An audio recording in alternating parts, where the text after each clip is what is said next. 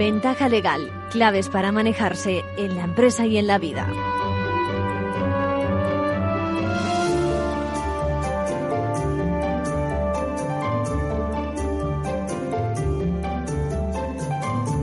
Muy buenas, bienvenidos a un espacio más de Ventaja Legal con pandemia, con Filomena, con lo que ustedes quieran, pero a pesar de todo, dando a conocer la actualidad legal y con un estilo particular, procurando elevar la cultura jurídica de todos nuestros ciudadanos y de nuestros profesionales. Hoy, tras una semana que el Parlamento Europeo nos recuerda sus esfuerzos por reducir la burocracia, que pone trabas a la pequeña y mediana empresa en Europa, tanto a la hora de encontrar financiación como de exportar o poner muchos de sus productos y servicios en el mercado.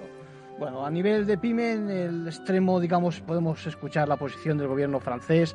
Eh, precisamente en la operación de adquisición eh, de Carrefour por un grupo canadiense. En realidad, escuchamos la oposición del gobierno, supone al final un veto o no del, bueno, de la operación. Eh, es un mero aviso de que quiere participar en las negociaciones, a ver el debate, no ya a nivel francés, sino europeo, sobre el concepto de soberanía, con la excusa de la seguridad alimentaria, a bote pronto, pero que puede extenderse a temas energéticos de mil tipos como los laborales o los sanitarios, con COVID de por medio. Hoy tenemos más asuntos. Contaremos con las noticias de la abogacía, en la sección también manual de crisis repasaremos el concepto de fuerza mayor de los ERTES. Como consejos hablaremos del desistimiento en los contratos eh, de consumidores y explicaremos lo último en terrazas, fumar o no fumar, esta vez en Pamplona. En la segunda parte quiero llamar a Carlos Yug, nuestro corredor de seguros de referencia, al que le vamos a preguntar por el interés técnico en el sector asegurador, en todos sus contratos diferencias con el interés financiero y demás. Bueno, y si disponemos de más tiempo también recordaremos una conversación con José Manuel Azorín, con quien hablamos sobre nuestros mayores, sus derechos, su protección. Bueno, y ahora sí, comienza Ventaja Legal. Lo hacemos con las noticias de la abogacía.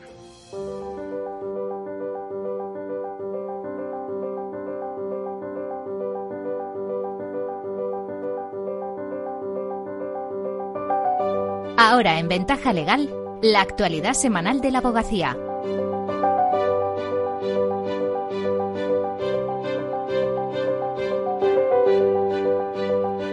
Bueno, tenemos con nosotros a Luis Izquierdo y a Sonia Sánchez. ¿Cómo estáis, Luis, Sonia? Hola, buenas tardes, muy buenas tardes. Bueno, todo vuestro. Saludos a todos. Eh, los primeros casos de demandas vinculadas con el COVID-19 comienzan a sustanciarse en los juzgados. En concreto, un juzgado de Barcelona reconoce por primera vez que el arrendatario tiene derecho a un descuento del 50% en las rentas del alquiler como consecuencia de los graves perjuicios originados por los confinamientos decretados por las autoridades. Esto es, arrendador y arrendatario deben compartir de alguna forma el riesgo empresarial y, en este caso, deben asumir también las consecuencias de una circunstancia imprevisible como fue la rápida y contundente expansión del virus y sus consecuencias económicas asociadas.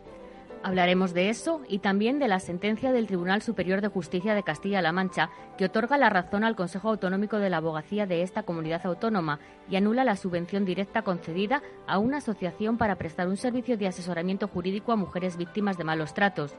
Este tipo de servicios forman parte de los contemplados dentro de la Ley de Justicia Gratuita y, por tanto, están dentro del ámbito del turno de oficio.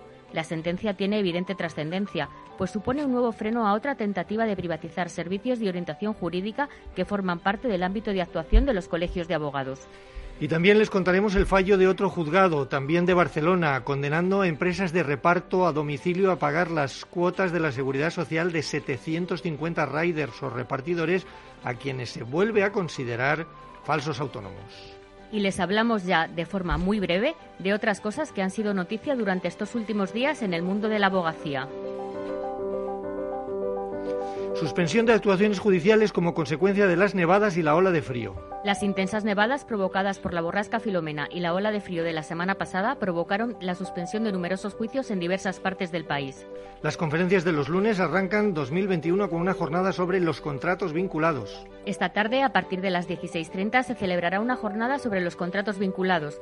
Intervendrán Jesús Sánchez García, abogado y secretario de la Junta de Gobierno del Colegio de la Abogacía de Barcelona, y Eugenio Ribón Seis Dedos, abogado Puede seguirse online a través de la plataforma Formación Abogacía en la web www.abogacía.es. Auxiliadora Borja, nombrada directora de la Oficina de Representación Institucional de la Abogacía Española. El nombramiento también supone que la decana del Colegio de Valencia pasa a formar parte de la Comisión Permanente del Consejo. El 21 de enero, este jueves, se celebra el Día Europeo de la Mediación. Como cada año, el día 21 de enero se celebra el Día Europeo de la Mediación, fecha que coincide con la aprobación del primer texto legislativo europeo de mediación en 1998. Y vamos ya con el primer asunto que nos ocupa en la actualidad semanal de la abogacía. La primera resolución judicial sobre alquileres de locales y establecimientos comerciales relacionada con el COVID ya está aquí. El juzgado de primera instancia número 20 de Barcelona ha ordenado la rebaja en un 50% del alquiler que paga un arrendatario al propietario de los inmuebles en aplicación de la cláusula rebus sic stantibus y como consecuencia de la pérdida de ingresos del arrendatario debido al COVID-19. Además, la jueza titular de ese juzgado condena también en costas al demandado. Se trata de la primera sentencia que resuelve la aplicabilidad de la cláusula rebus sic stantibus con motivo del COVID-19, algo muy importante para el abogado encargado del caso, Alejandro Fuentes Lojo Rius, porque abre la puerta a que se utilice en otros procesos.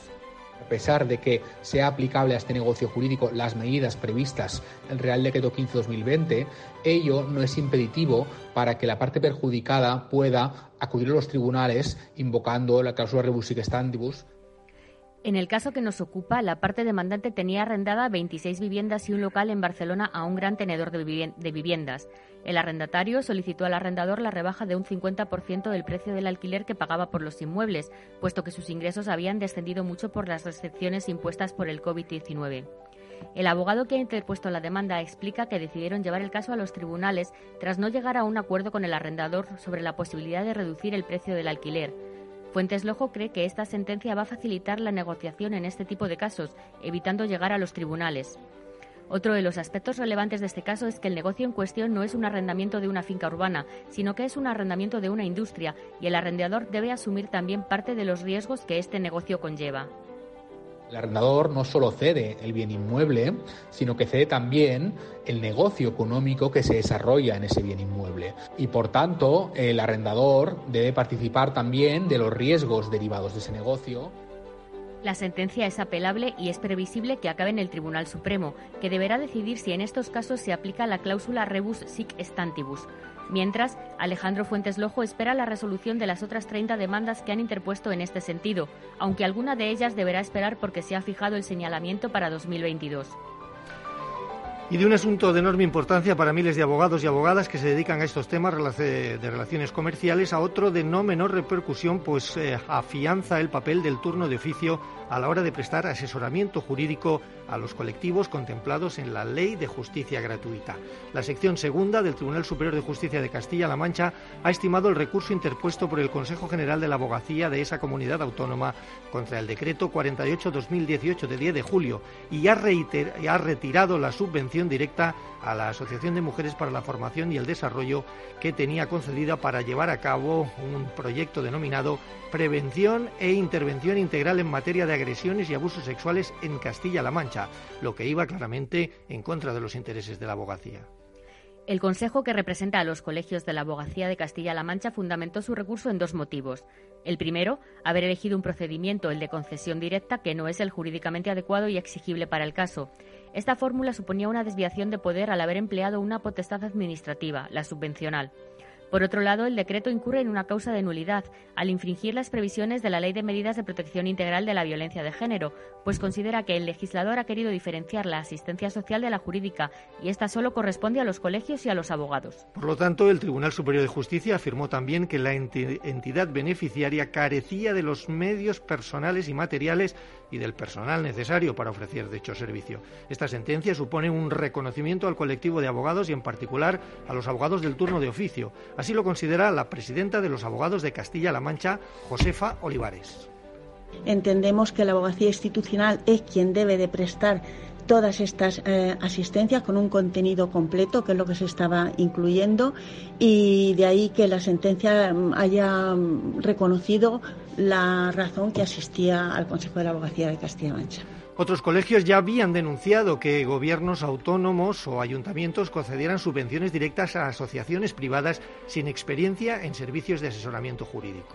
Así, el Colegio de Abogados de Madrid impugnó en 2019 la decisión del Ayuntamiento de la capital de sacar a concurso el servicio de orientación jurídica generalista para personas usuarias de los centros de servicios sociales y para las personas socias de los centros municipales de mayores del Ayuntamiento de Madrid.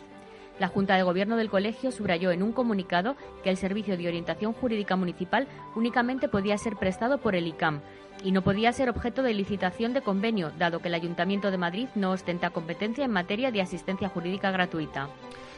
Y también les contamos hoy que la defensa de los derechos laborales de los riders o repartidores de empresas de envío a domicilio ha tenido un importante avance esta semana.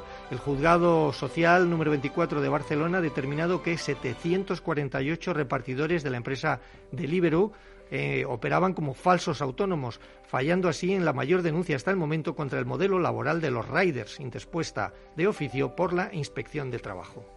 Según la sentencia, la relación mantenida por los riders y la empresa es de carácter laboral. La demanda se presentó en 2018 y refuerza el mismo criterio que fijó el Tribunal Supremo en un caso entre un mensajero y la plataforma Globo. Es decir, que la relación mantenida por los repartidores con la empresa es de naturaleza laboral y no mercantil como defienden las empresas de reparto. El juicio tuvo lugar el pasado 20 de octubre. Alex Las Marías Reverte, del colectivo Ronda, el despacho de abogados responsable de la redacción de la denuncia presentada ante la Inspección de Trabajo que ha conducido a la sentencia, considera que marca un importante precedente para el futuro de estos trabajadores.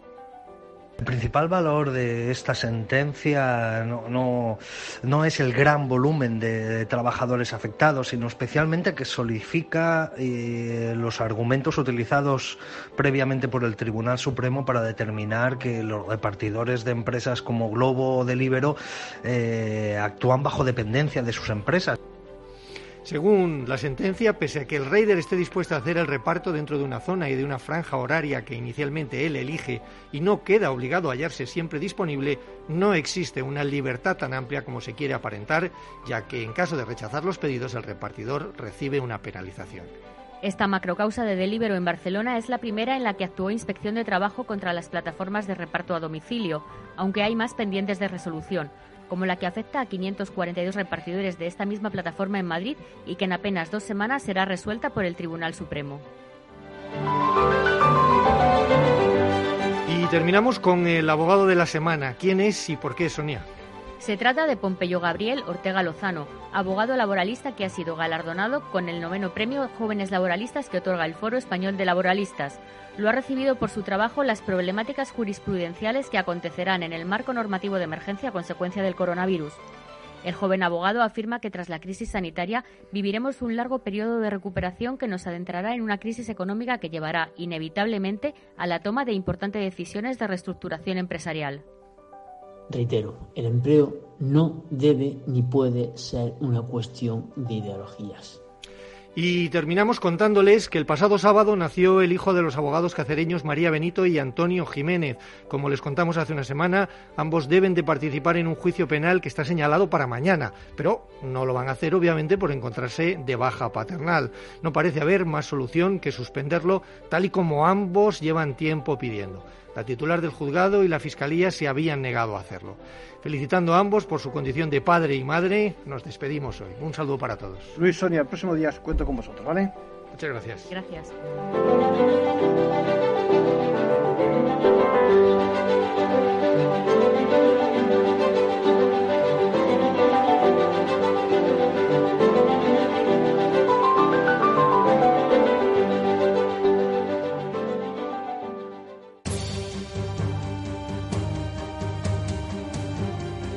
Manual de crisis. Reglas a seguir en caso de necesidad.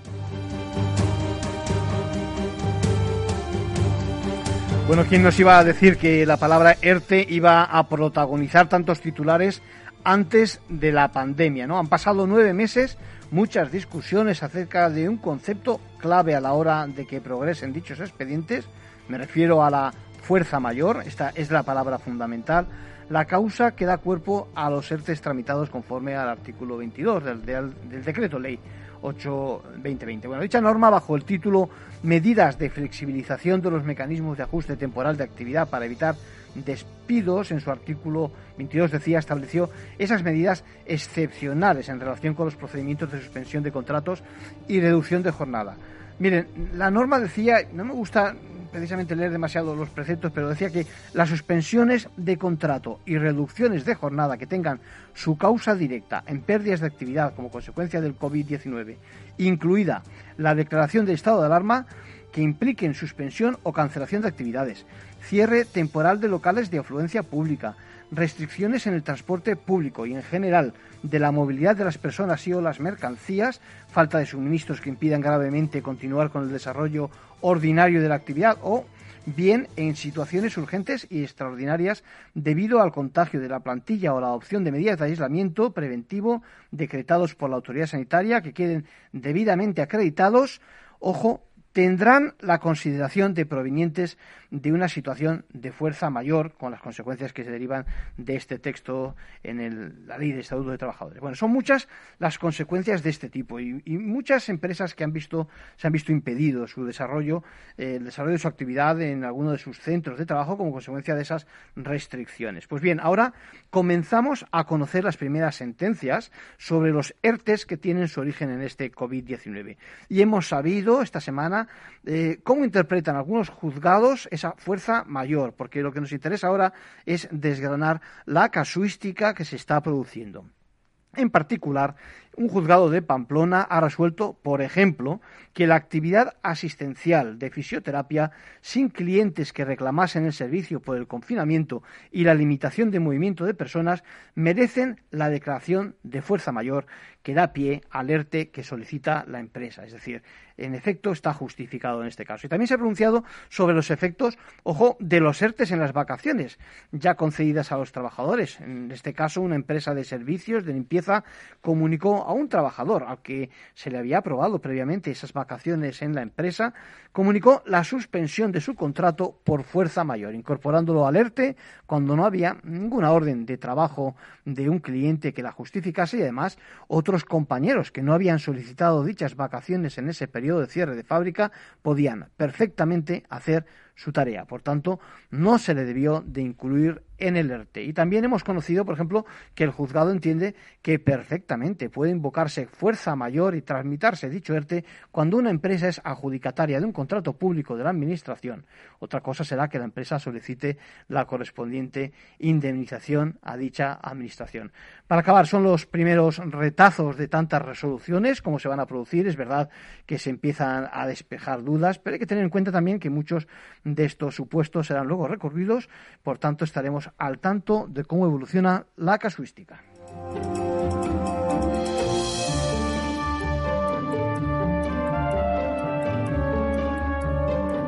Y por último, un consejo a título personal de nuestro abogado Arcadio García Montoro.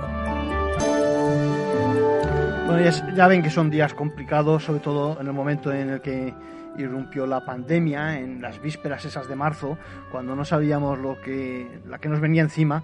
Bueno, muchos hicimos pactos, acuerdos, contratos que incluían las obligaciones que después no hemos podido cumplir, ¿no? Tampoco, tampoco es algo tan raro. Ahora, con el temporal, por ejemplo, Filomena, en el centro de España, estamos también igual. Y en general, esto sucede cuando sufrimos este tipo de circunstancias, vamos a decir así, excepcionales. Pues bien, muchos consumidores nos preguntamos qué pasa en estos casos. Eso nos transmite Almudena desde Madrid. Textualmente me dice, y abro comillas, eh, estamos que hemos contratado unos servicios que ahora ya no tiene lugar, pero claro, me exigen el pago y no puedo pagar por lo que no va a tener lugar, dice.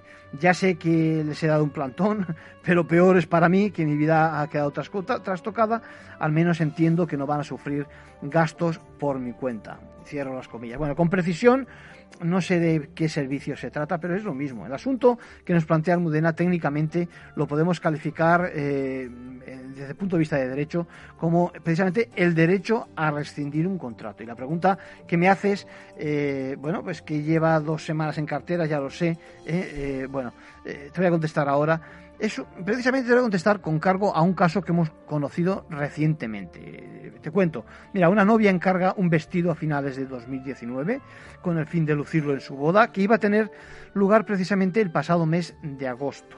¿eh? del 2020. Bueno, en cuanto ve que no es posible que tiene lugar esa celebración, la fecha es clave, exactamente el pasado 13 de abril de 2020, la novia envía un correo electrónico a la empresa donde hizo el encargo, pues alegando que no se podía, no iba a tener lugar la boda, ¿no? Finalmente ya el 12 de mayo del 2020 comunica definitivamente la cancelación de la boda, de la boda. Así que pide que se cancele también el pedido para la confección del vestido de boda. Sin embargo, la empresa le contesta que el vestido ya estaba terminado. ¿eh? La novia le ofrece pagarle los gastos en que hubiera podido incurrir, a lo que le contesta diciendo que no, que no se puede cancelar el pedido. Bueno, cambien ustedes las palabras pedido, vestido, novia, por cualesquiera que coincidan con su situación. Eh, el caso es que, fíjense, el caso ha sido resuelto por un juzgado de primera instancia de Valladolid y viene a decir que en los contratos celebrados con consumidores, esta es la clave, puede establecerse legalmente el derecho de desistimiento de estos. Los preceptos que ampara la decisión son varios, eh, pero en particular en el Real Decreto Ley de ahora, de 11 2020, 31 de marzo, el artículo 36 establece el derecho de resolución de determinados contratos sin penalización cuando se cumplan las condiciones que en el mismo se establecen. Y también se apela, ojo, a la colaboración entre las partes. De un lado se pide ese razonable aviso por parte de quien no puede disfrutar el servicio, por ejemplo, o recibir el producto ya contratado, y apela también a que se revise la decisión en función de la evolución de los acontecimientos. La conclusión va a ser la siguiente, es decir, en este caso la sentencia dice que el vendedor pudo exigir los costes que ha asumido, algo que no ha sido posible en este caso, que no lo ha justificado,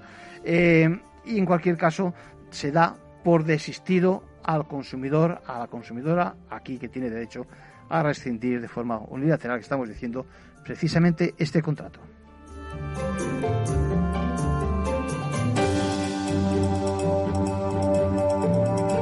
Bueno, en todo caso, saber que el texto refundido de la Ley de Consumidores establece que uno tiene derecho al desistimiento de un contrato, es una facultad como consumidor usuario mm, de dejarlo notificado así a la otra parte en el plazo establecido para el ejercicio de ese derecho, sin necesidad de justificar su decisión y sin penalización de ninguna clase.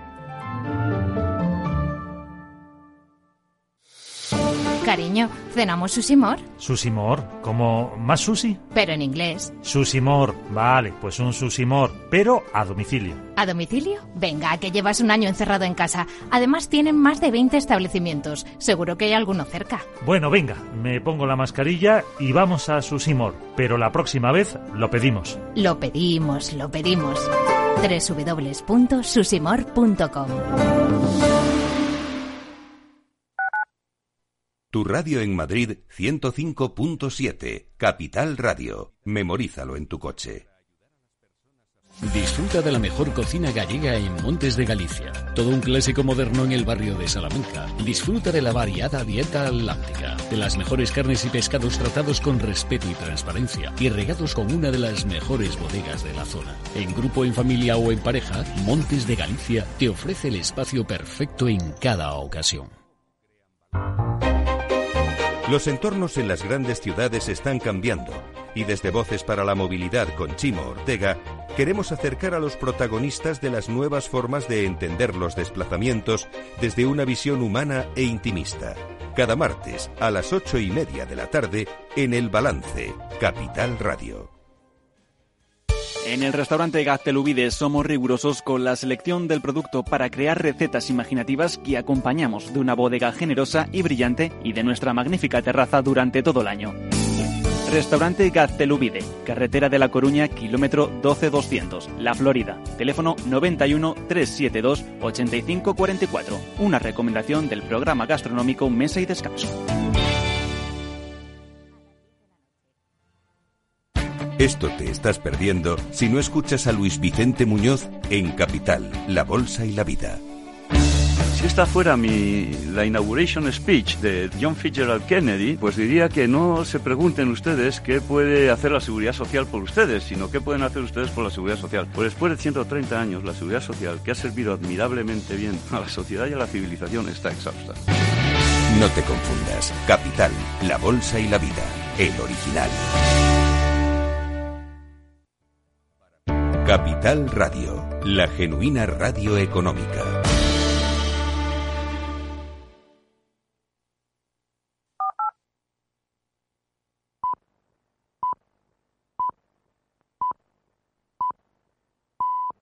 Ventaja legal con Arcadio García Montoro.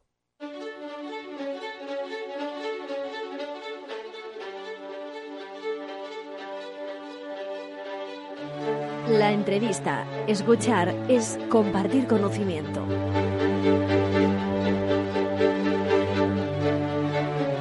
Y para compartir conocimiento, qué mejor que llamar a Carlos Yuco, corredor de seguros. ¿Cómo estás, Carlos? Hola, muy buenos días, Arcadio. Muy bien. Carlos, colaborador de esta casa, que siempre nos aclara conceptos que serían fundamentales, pero que me consta que, bueno, que muchos no, no los controlamos y, y luego pasa lo que pasa. Mira, hoy quería, queríamos molestarte, a ver si nos ayudas un poquito, precisamente a traducir un, un, palabra ¿eh? que utilizamos en el sector asegurador y que es interés técnico. ¿Qué nos dice la palabra interés técnico, Carlos? Muy bien, pues a lo largo de los años me he encontrado muchas veces con consumidores, usuarios de seguros, pues que intentan calcular con la calculadora, con el interés financiero, pues la rentabilidad, por ejemplo, de su seguro de ahorro, de su seguro de jubilación o de un plan de pensiones y tal. Y entonces, pues te, te das cuenta de que no se explica lo que es el interés técnico, que no tiene nada que ver con un interés financiero y que no hay calculadora humana o alienígena que pueda con él, ¿vale? Entonces, eh, y además se da una paradoja y es que aunque cueste mucho entenderlo, pues un 0,05% puede ser más rentable en algunos seguros que un 1 o que un 2%. ¿Verdad? Esto sorprende. Y bueno, eh, si te parece bien, lo aclaramos. Venga, vamos con ello. ¿Por qué, por qué, por qué pasa eso? Es decir, ¿por qué en matemáticas 1 más 1 son 2, pero en seguros no? bueno, pues la, cuestión es sencilla. Mira, cuando aportamos la prima, es decir, lo que pagamos de un seguro de ahorro, eh, la gente cree que se invierte lo que paga y no es así. Lo que se invierte es lo que se llama la provisión matemática de balance. Además, si alguien toma su seguro de ahorro, eh, lo podrá leer. Las provisiones matemáticas de balance es lo que se invierten. ¿Y eso qué es? Bueno, pues simplemente al dinero aportado, la compañía de seguros le resta todos los gastos aplicables. Impuestos de haberlos, eh, la prima del seguro de riesgo, es decir, de fallecimiento que pueda ir asociado a ese seguro de ahorro, que suele ser una cobertura muy pequeñita, 500, 600 euros, pero eso mm. vale algún dinero.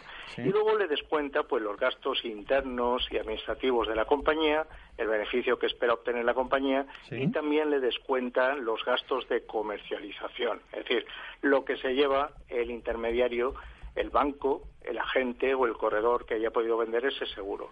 Por tanto, si por ejemplo esos gastos son muy pequeñitos, pues se va a notar muy poco, pero se va a notar. Y si los gastos son muy altos, pues evidentemente van a jorobar esa prima pagada y van a dejar en nada prácticamente eh, la, provisión matemática. Entonces, a esa provisión matemática es a lo que se le aplica el interés técnico. en este momento, sí, sí. por, por por una, una resolución de la Dirección General de Seguros del Ministerio de Economía y Hacienda, el interés técnico es del 0,54%. Es decir, que si los gastos aplicados a la prima pagada superan el 0,54%, ese seguro sí o sí va a arrojar pérdidas. Bueno, bueno, bueno. A mí, fíjate, lo que estás diciendo me recuerda cuando contratas una obra, contratas a un contratista y luego él a su vez subcontrata a otro, que subcontrata a otro, que subcontrata a otro y al final realmente lo que, lo que la obra que te están haciendo vale muchísimo menos que, lo que realmente has pagado. Pero hay tanto a intermediarios, hay tantas incidencias de por medio que al final, eh, pues eso, te quedas, te quedas en nada. Es lo que estás contando, ¿no? Eh, bueno, a veces puede ocurrir que no sea así, es decir, en, eh, adquiriendo ese seguro en canales éticos y responsables, pues el, el importe de los gastos va a ser pequeño y por tanto se va a notar poco esa pérdida inicial bien y luego con los años eso podría llegar a parchearse pero en este momento hay estructuras comerciales pues que llegan a cobrar comisiones del 60% o que o que por ejemplo eh, cuentan con sistemas piramidales en los que se abusa de una figura que, que está disponible para el corredor o para el banco o para el, el agente de seguros que es el colaborador externo Entonces, ¿qué ocurre? Pues que hay subcontratación de, auxiliares o de colaboradores eh, y cuando el de abajo vende, pues cobran todos los que todos los que lo han presentado y presentaron al que le presentó a él y tal en un sistema que recuerda pues muchísimo otras historias que hemos conocido de venta piramidal. El problema está, claro está, en que el, el margen de un seguro de ahorro que no perjudique al cliente con un entorno de interés garantizado del 0,54% no existe. Entonces, esos modelos son profundamente tóxicos para el usuario final. Simplemente eh, le van a dejar un, un, agujero. Por eso, y supongo que muchos oyentes ya deben, deben haberlo experimentado en sus carnes, pues se han encontrado con pólizas que en este momento, por ejemplo, el COVID han tenido que rescatar y a lo mejor habían puesto 2.400 euros y se encuentran que ahora les, les retroceden, es decir, en su seguro quedan realmente pues 300 euros. Y dices, ¿cómo es posible que haya tenido una pérdida de 1.900 euros en un producto que tenía un interés garantizado? Bueno, pues os lo estoy explicando. Simplemente ese interés se aplica a lo que queda después de aplicar los gastos. Eh, Carlos, aquí esto, fíjate, yo tengo la sensación de que en el sector asegurador eh, no ha ocurrido todavía eso que no sé si la palabra es ha asolado o por lo menos ha arrasado o bueno o ha echado por traste mucha, muchas cláusulas en el sector financiero. Es decir, me da la sensación de que hay todavía muchos deberes pendientes en el sector asegurador muy próximo al mundo financiero eh, eh, por hacer, ¿no? El otro día comentabas tú en un artículo seccional que había leído en una revista eh, tuyo precisamente y, comentabas precisamente que echabas de menos un TAE, ¿no? Algún tipo de fórmula similar en el sector asegurador. Claro, eh, la defensa del usuario, eh, de la persona consumidora, es, es esencial y a muchas empresas se les llena la boca de, con ese mensaje cuartelero ya de de poner al cliente en el centro, pero yo digo a veces bromeando y no tan bromeando que realmente lo que hacen es ponerlo en el centro de la diana, ¿verdad? Porque lo asaetan. Entonces, el, la cuestión no es el hacer algo que tenga la apariencia de, sino que además tú como abogado sabes que precisamente la transparencia es fundamental en lo que es el consentimiento contractual y lo que no es correcto es utilizar terminología que para empezar el, cliente el asegurado no entiende. Y el seguro en este en esta materia es experto pese a todos los esfuerzos que se hacen de, de utilizar o de dar apariencia a la utilización del lenguaje plano. Pero lo que sí es cierto es que esa terminología de interés técnico eh, no sirve para el objeto de ilustrar, de, de, dar protección al usuario. Y ya te digo, eh, si por ejemplo un contrato en un corredor de una determinada marca y de un determinado producto tiene una comisión X y en otro, porque resulta que con ese corredor se ha llegado a un acuerdo de pagarle más, tiene más comisión, pues entonces el contrato del segundo corredor va a perjudicar eh, más aún lo que sería la rentabilidad del cliente respecto del primero, ¿verdad? Y los dos contratos aparentemente salen exactamente con el mismo interés técnico. Entonces, ¿qué ocurre? Pues que yo lo que digo es que al, igual que se hace con diferentes modelos o productos de, de, depósito bancario o de, inversión incluso, ¿verdad? Pues debería existir algo parecido a una TAE del seguro para que el, asegurado tenga una forma de comparar. Porque es lo que te digo, yo puedo comprar un producto al 2% que, me, que sea mucho menos rentable o que me genere más pérdidas que un producto al 0,5%. Mm. Y eso, eh, al final, es eh, obscenamente contrario a lo que es la protección contra el consumidor, no a favor del consumidor. Sí, fíjate que en el mundo financiero muchas veces empezamos ya a decir que la transparencia ya es un concepto superado, ¿no? que hay que ir más allá. Sin embargo, en el mundo asegurador yo tengo la sensación de que no, ¿no? Porque fíjate, voy a repetir tu terminología, es decir, el interés es la provisión matemática de balance. Ahora vete y explícaselo a cualquier asegurado, yo el primero, es decir, es realmente complejo. Yo, ¿eh? te diré que hay muchísima gente dentro del ámbito del seguro que no sabe lo que eso significa y que no sabe que su interés técnico, el interés ese que lleva bajo el brazo, pues aplica a un producto que debido a las comisiones pues va a generar un agujero patrimonial en, la prima pagada por el cliente. Yo no creo, eh, tú sabes, tú sabes que, hay gente malvada en, en, todos sectores, ¿no? en todos. Pero también hay otro perfil que es el que podríamos titular como idiota con iniciativa, mm. ¿vale? O es, y a veces simplemente es gente que no ha sido correctamente informada y que cree que está haciendo algo bueno, está comercializando algo que cree que es bueno para el cliente, pero que en, el fondo no lo es. Por eso es fundamental también, creo, que este tipo de productos sean eh, distribuidos exclusivamente por personas que tengan una cualificación especial. Yo, en particular, pues he decidido no comercializarlos en mi correduría, es decir, puedo hablar con, con completa honestidad del tema, es decir, no, pretendo, digamos, atraer a nadie que me quiera comprar porque es que no los no los ofrezco, no no no no tengo narices de, de ofrecer estas cosas y luego aparte de esto, pues entiendo yo que hay que cambiar radicalmente el modelo hacia un modelo de, facturación de honorarios, es decir, prohibición absoluta de comisiones. ¿Por qué? Básicamente por tres motivos. Primero, porque la comisión tiene que ser transparente y mejor transformarla en honorario pactado con el cliente. Lo segundo es porque, evidentemente, eh, si no hay comisión, no habrá agujero patrimonial causada por el distribuidor. Y, por tanto, pues eh, la rentabilidad se acercará lo máximo posible a ese interés técnico. Y en tercer lugar, porque eh, hay que evitar a toda costa lo que se llama el conflicto de interés. Entonces, aquel que. Dime. Que digo que esto es clave, que esto es una, un concepto básico y que es fundamental, no puedes estar en las dos partes. sí. sí. Entonces, ¿qué ocurre? Pues que el profesional independiente, que es el corredor, tiene que eh, no solamente serlo, sino además debe parecerlo. Entonces, en todo momento debería estar en condiciones de presentarle a su cliente una serie de opciones que son las mejores para él, para ese cliente, no para el corredor, ¿vale? Por la retribución que puedan representar. Y luego, desde luego, lo que habría que prohibir por completo son esas eh, fuentes de distribución piramidal pues que son completamente insostenibles desde el punto de vista de la rentabilidad para el asegurado. Sí, te refieres a lo que estás diciendo, que se suman las comisiones de unos y otros y otros y otros y al final, ¿no? claro, claro. es decir, es que con un 0,54 no puedes alimentar a siete, siete niveles de subcontratación siete, como pero hay en algunas corredurías. ¿Cómo va a haber siete? ¿Sí? ¿Siete?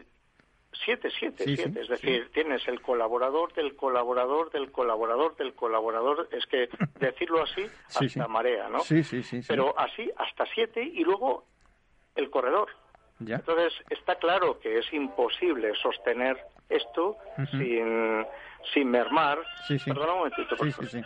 Sin mermar la rentabilidad del, del, del cliente, ¿no? es, es materialmente imposible. Entonces lo que hay que hacer es diseñar un modelo en el que sea completamente sostenible el, el, apostar por un tercer pilar, porque es que además estamos en un escenario en el que las eh, prestaciones públicas cada vez se van a diluir más, cada vez va a ser más complicado a, una mayor edad vamos a conseguir acceder a nuestra jubilación y además eh, la pirámide de población habla por sí sola, es decir, no, no es un problema de modelo de qué partido de esté en el gobierno. Simplemente la, la pirámide de población dice que, que, bueno, pues que tuvimos una época increíble de, de de, nacimientos y tal con el baby boom, pero hoy en día nos acercamos más a un hongo que a una pirámide.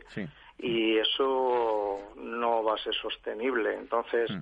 es importantísimo modelar un sistema alternativo, privado, pues que sea eh, honesto con el ahorrador y que sea práctico a la hora de, de, de recibir las prestaciones y, y, que sea muy transparente y sí lo que pasa lo que pasa eh, Carlos es que, que en efecto yo ya sabes que soy un obseso por elevar elevar la cultura legal. En ello hay que incluir elevar también la cultura en el mundo asegurador. Es decir lo que dices tú interés técnico no es lo mismo que interés en el mundo financiero eh, la transparencia este tipo de, terminología y, y, estas prácticas pues hay que hay que difundirlas para que no se produzcan y para que sea más limpio si cabe, sin perjuicio de que evidentemente hay en este mundo también hay, hay gente que, que lo hace bien.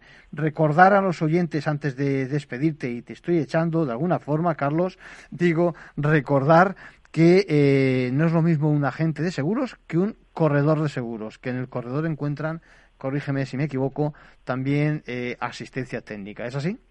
Bueno, la diferencia básicamente es, eh, y a mí me, gusta mucho esa, esa diferencia, es que el, el agente sea exclusivo, es decir, con una sola compañía, o sea vinculado, es decir, con varias compañías de seguros, pues lo que es es un representante de la compañía. Obviamente tiene que tener una ética con su cliente final y demás, pero representa a una marca, tiene un rótulo sobre la cabeza. En cambio, el corredor tiene el deber de ser independiente y de vigilar exclusivamente el interés de su cliente. Y en este sentido, pues, eh, a ver, yo soy corredor y lo soy por algo, simplemente es porque es la figura en la que creo y es la figura que considero que es más beneficiosa para aquel que valore la independencia de criterio y tener un aliado que a mí, a mí, por ejemplo, me gusta mucho decir que soy la parte del cliente que sabe de riesgos y de seguros. La parte del cliente, muy bueno, sí, sí. Sí, sí, entonces me veo, igual como el abogado, que para tú, tú tienes que ponerte en la piel de tu cliente y pensar qué, qué decisión tomaría si yo fuera exactamente igual, sabiendo lo que yo sé, ¿no? y, y ese, ese, esa filosofía. es un papel muy bonito. Además, no es un café para todos. Yo ya te digo, tengo que adaptar mi consejo a, la forma de pensar y a la forma de vivir, a la forma de, sentir, a la capacidad económica de mi cliente. Carlos. Sí, Carlos, perdona, se nos está acabando el tiempo. Don Carlos Yuc, siempre tan claro, tan protector del asegurado. Eh, muchas gracias por tu colaboración. Sabes que te vamos a molestar en más ocasiones. Y ahora que no nos oye nadie, eh, acaba con esa ensaimada que me consta que, que te estás tomando. ¿eh? hoy, hoy tenemos fiesta en casa, sí. Un abrazo. Muchísimas gracias a ti y a los Un abrazo. y espero haber sido de ayuda. Chao. Hasta luego. Hasta luego.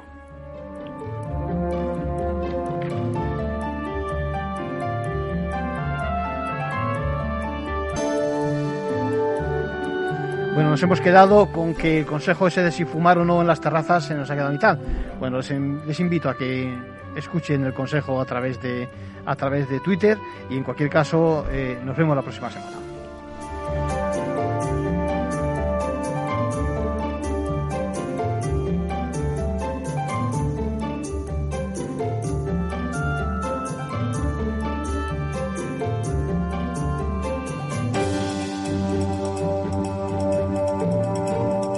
Bueno, pues uno de los temas eh, perennes en ventaja legal son nuestros mayores eh, junto a los menores y en lo referente también a la responsabilidad social corporativa. Hoy toca hablar de mayores y está con nosotros José Manuel Azorín, jubilado voluntario de una asociación Internet de las personas. ¿Cómo estás, José Manuel?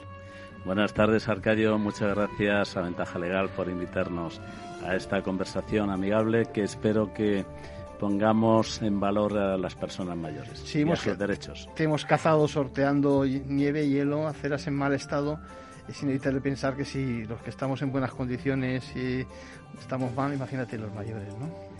Sí, eh, es verdad, nosotros tenemos suerte, tenemos suerte, hemos de decir que hemos podido mantener el día porque la sede de, de vuestras oficinas de Central Radio eh, y mi casa están próximos y hemos podido comunicarnos en el metro. Eh, bueno, las personas mayores, eh, las personas mayores en España mm, somos muy importantes. Y ahora el año pasado principalmente y ahora con la nevada es verdad que nos hemos convertido en, una, en un grupo muy vulnerable, muy excesivamente vulnerable.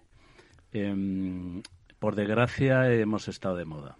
Por desgracia las personas mayores hemos estado en las noticias eh, para mal, para mal, cuando no debería ser así.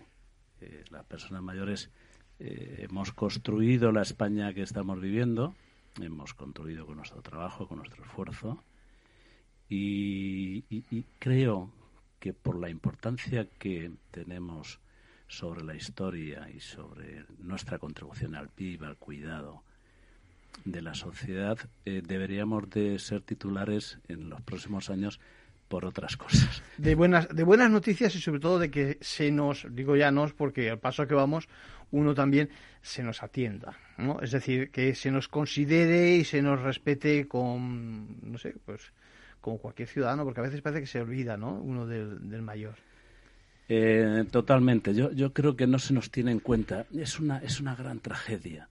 Eh, eh, fíjate que yo creo que esta sociedad mm, lo pagará si no sabemos sumar la experiencia y el conocimiento que las personas mayores acumulamos. Porque tenemos, es verdad que vivimos una sociedad muy compleja, no, muy distópica en muchas cosas. Se nos acumulan eh, quizás las la forma de, de, etiquetas eh, aparecen muchísimas. Sí, además gusta poner etiquetas. Y, sí, y, las, y las personas mayores hemos mm, venimos, al menos en nuestra generación, siendo muy disciplinada y no hemos hecho ruido. Sí, sí. Eh, mediático. Pero fíjate el reflejo de la sociedad cuando estamos viendo tantas empresas, hablando de responsabilidad social eh, corporativa, nosotros que eh, em, consumimos prácticamente de todas las grandes empresas del IBE, desde la financiera, los seguros, etcétera, etcétera, eh, no vemos ninguna imagen asociada de estas grandes empresas queriéndonos como clientes, porque ya nos tienen. Hmm. No hay ningún. En, la imagen de comunicación de estas empresas, cada vez que se dirigen a captar un cliente, un cliente digital, un cliente para una póliza, para. no hace falta hacer especial énfasis. No, porque saben, saben. Yo creo que equivocadamente piensan eh, que nos tienen em, prisioneros y que no mm, vamos a tomar decisiones eso es un error de, bulto enorme, enorme. Quizás, quizás en las personas mayores no somos uniformes, por supuesto. Quizás para algún segmento de personas mayores que no quieran o, no estén acostumbrados a gestionar em, sus cosas. Dependiendo del nivel de educación, dependiendo incluso de su nivel económico, pues em, estamos o nos han acostumbrado a no cambiar o a no quejarnos. ahí está la clave. El que, Aquí el que no llora no mama. Perdona. Está, y, entonces, bueno, pues si este, este, mes esta empresa, ¿por qué me esta comisión o este? Y, hay, hay mucha gente que no, no se complica excesivamente hmm. o entra en esto. Pero desde el punto de vista de la responsabilidad social de las empresas, creo que han de incluir en su estrategia de forma muy seria el que gran parte de la cartera de sus clientes actuales más fieles y los que menos movilidad tienen a la hora de los cambios son las personas mayores como un valor seguro. Sin duda. Es un capítulo que hay que, que, hay que cuidar, en efecto, y el capítulo de los derechos de los mayores es fundamental. Es decir, que el mayor no se sienta, digamos, menospreciado incluso por los, por los suyos, ¿no? Es decir, que lo he dicho en alguna ocasión en la antena, es decir, que me decía una vez un, un, no tan mayor que cuando iba al médico sus propios hijos no le dejaban hablar. Y el médico al final le decía, dejarlo, vamos a hablar aparte, porque oye, porque estás perfectamente, que tenga diabetes no significa que, ¿eh? que no pueda... Es, es, es increíble, es vergonzante que muchas veces suceda esto que vas acompañando a tu padre o a tu abuelo y el médico se dirige al hijo, al acompañante, en vez de a la persona como una práctica de estas abominable que nosotros le llamamos el edadismo, ¿no? E, ese tipo de discriminación eh, por edad es inaceptable hoy en día. Eh, hay muchos más ejemplos que tú conocerás perfectamente, las iniciativas tendentes a que eh, a los mayores no se les deje conducir o se les ponga, se les marque, se les marque el coche que hace eh, recientemente. No sé a quién, a qué mente brillante se le ocurrió esa barbaridad. sobre todo pensando, pensando que eh, lo que hay que hacer ahí es invertir en educación.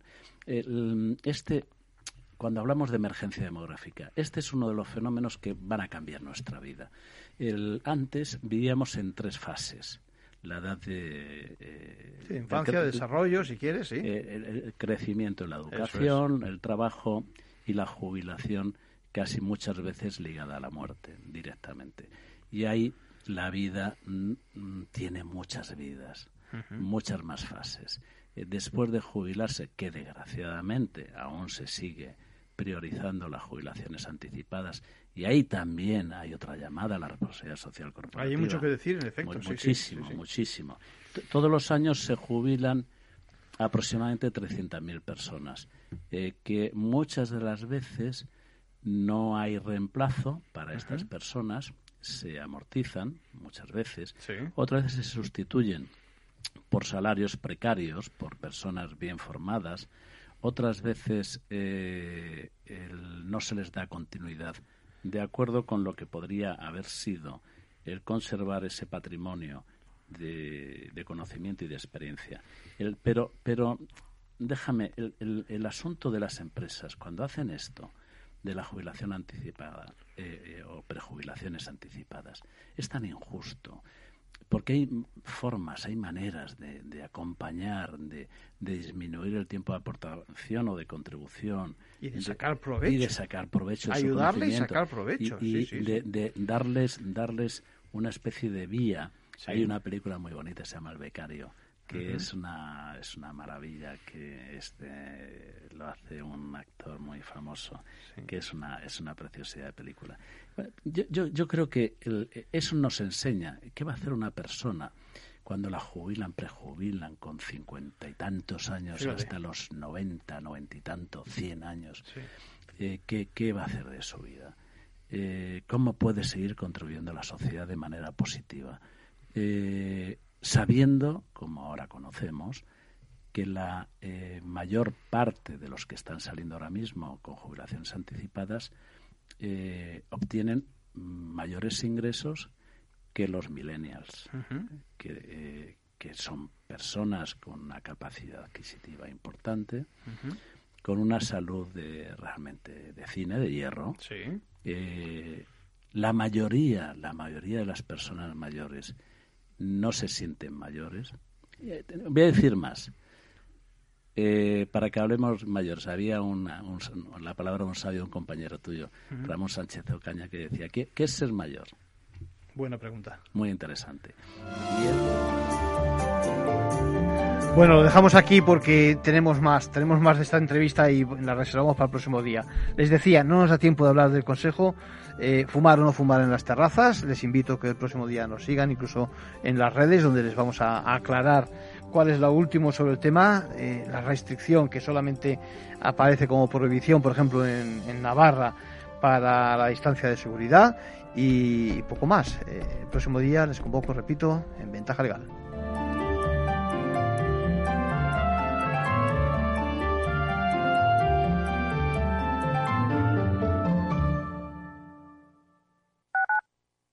Escuchas Capital Radio, Madrid 105.7, la radio de los líderes.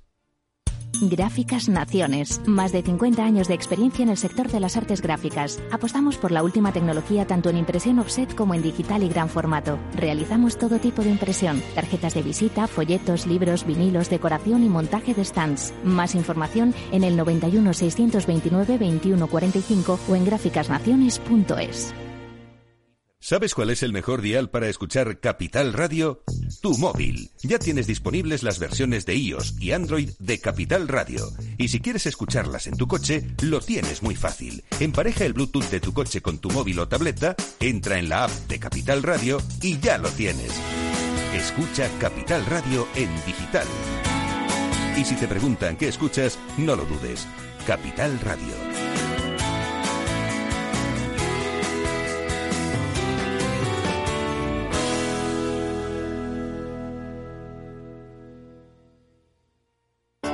Capital Radio. Aportamos valor. ¿Puede la entidad financiera trasladar al autónomo o empresa el coste del aval línea ICO COVID-19? La entidad financiera tiene la obligación de garantizar que los costes de las nuevas operaciones y renovaciones que se beneficien de estos avales se mantendrán en línea con los costes cargados antes del inicio de la crisis del COVID-19, teniendo en cuenta la garantía pública del aval y su coste de cobertura. Además, las entidades financieras deberán trasladar a sus clientes el beneficio derivado del aval público en forma, en otras opciones, de menores intereses o mayor plazo o más financiación o periodo de carencia del principal. Como se ha indicado, la entidad no podrá condicionar la aprobación de estos préstamos a la contratación por el cliente de ningún otro servicio o producto. Capital Radio.